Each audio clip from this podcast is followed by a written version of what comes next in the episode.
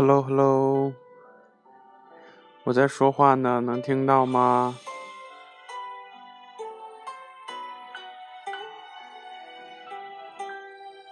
呵呵呵，为什么发了一个呵？听到啦。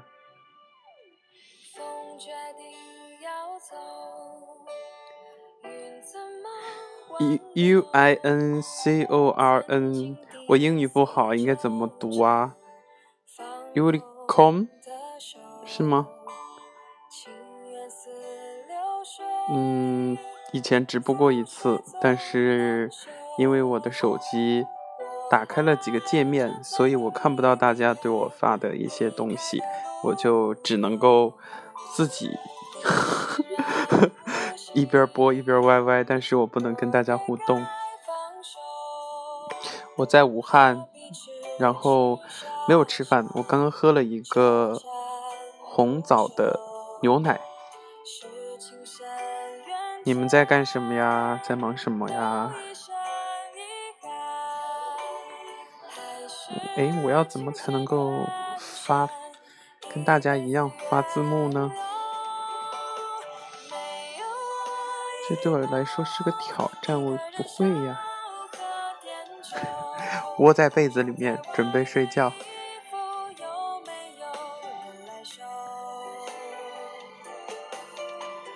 上班辛苦了，加油加油！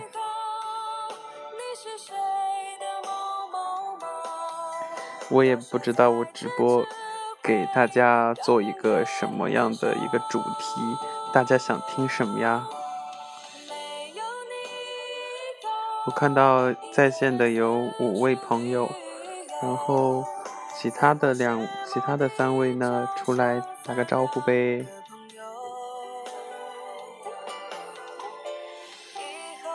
好吧，看来今天我又要唱独角戏了，这是多么多么的尴尬呀！说到尴尬呢，好像是哪个地方？哪个地方做什么？测评还是改革来着？就给尴尬有两个读音。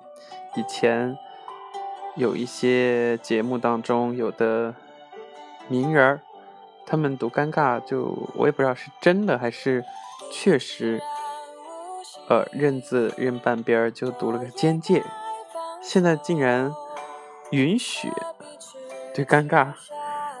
就用他的那个半边儿来读见解，我觉得真的好见解。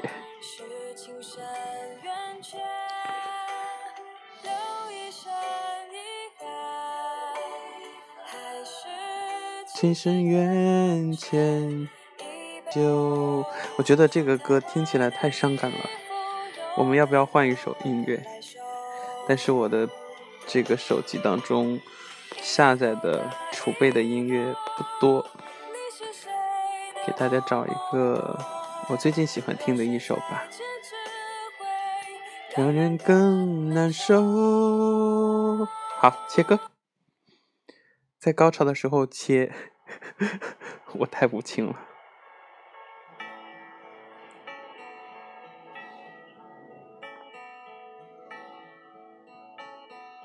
Hello，Hello，在收听节目的朋友出来打个招呼呗。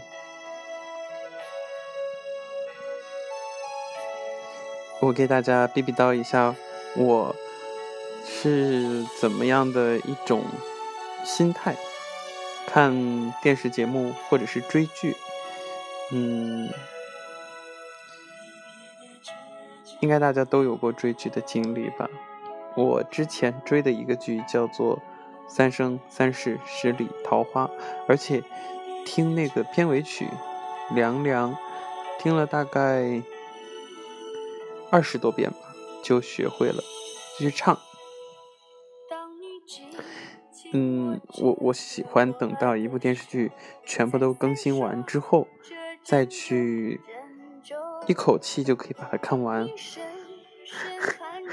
我在这里吐槽一下某一个卫视，我从看了《花千骨》之后就不再去看他们播的电视剧了，原因特别的简单。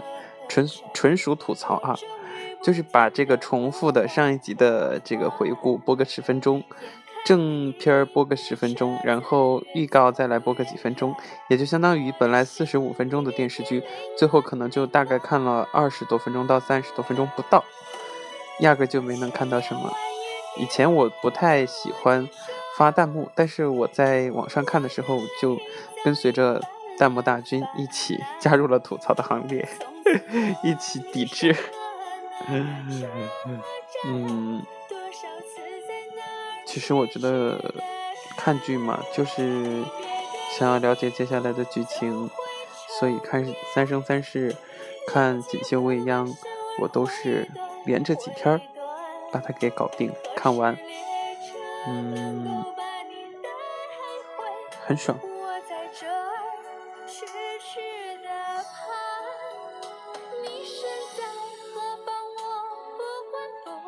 嗯，最近我。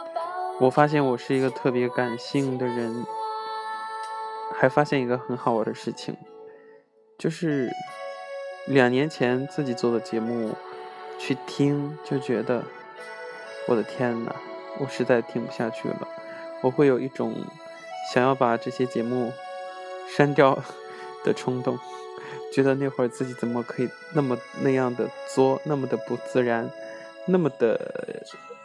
呃，就是自己都听不下去，也可能是一个刚刚起步的过程，所以到现在，嗯，有了自己觉得比较舒服，让大家听着也舒坦的方式，就不会觉得那么的突兀。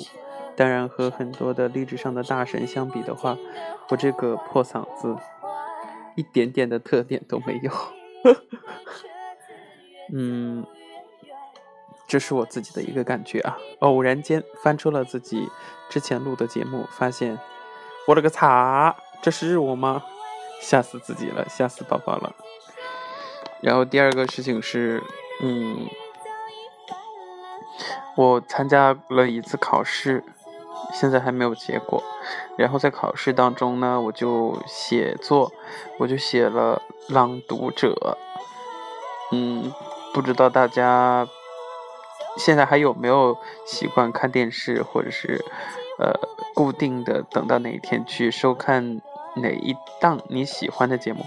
我想有好多的年轻朋友应该跟我们那会儿是一样的，什么《快乐大本营》啊，《天天向上》呀，都是必看的。但是随着成长，读 我变老了，就到大学里边之后，因为也没有这个电视机，嗯，所以就必须很多情感上的共鸣。卡住了吗？大家能听到吗？我每次看《朗读者》，我会哭的特别的伤心，哭成泪人儿。我第一次看的时候，我眼睛都肿了。我可以自己在那儿伤心一个上午，其实也不算是伤心，就是，嗯，很多类似的往事，很多的情绪，很多的感受，会在看节目的时候爆发。比如说，嗯，童话大王郑渊洁和他的父亲，他们之间的父子情。嗯，发生在他身上的故事，嗯，包括老师不让他上学，他的父亲把他培养成文学家、童话大王，嗯，还有徐静蕾，他和他奶奶之间的这种，嗯，亲情吧，还有包括，呃，在母亲的陪伴下考入大学的那个。嗯，失聪的孩子，跟他们对比，有时候会觉得自己特别的幸福，但是也会在他们的人生当中，在他们的故事里边感受到一些遗憾。嗯，听不到。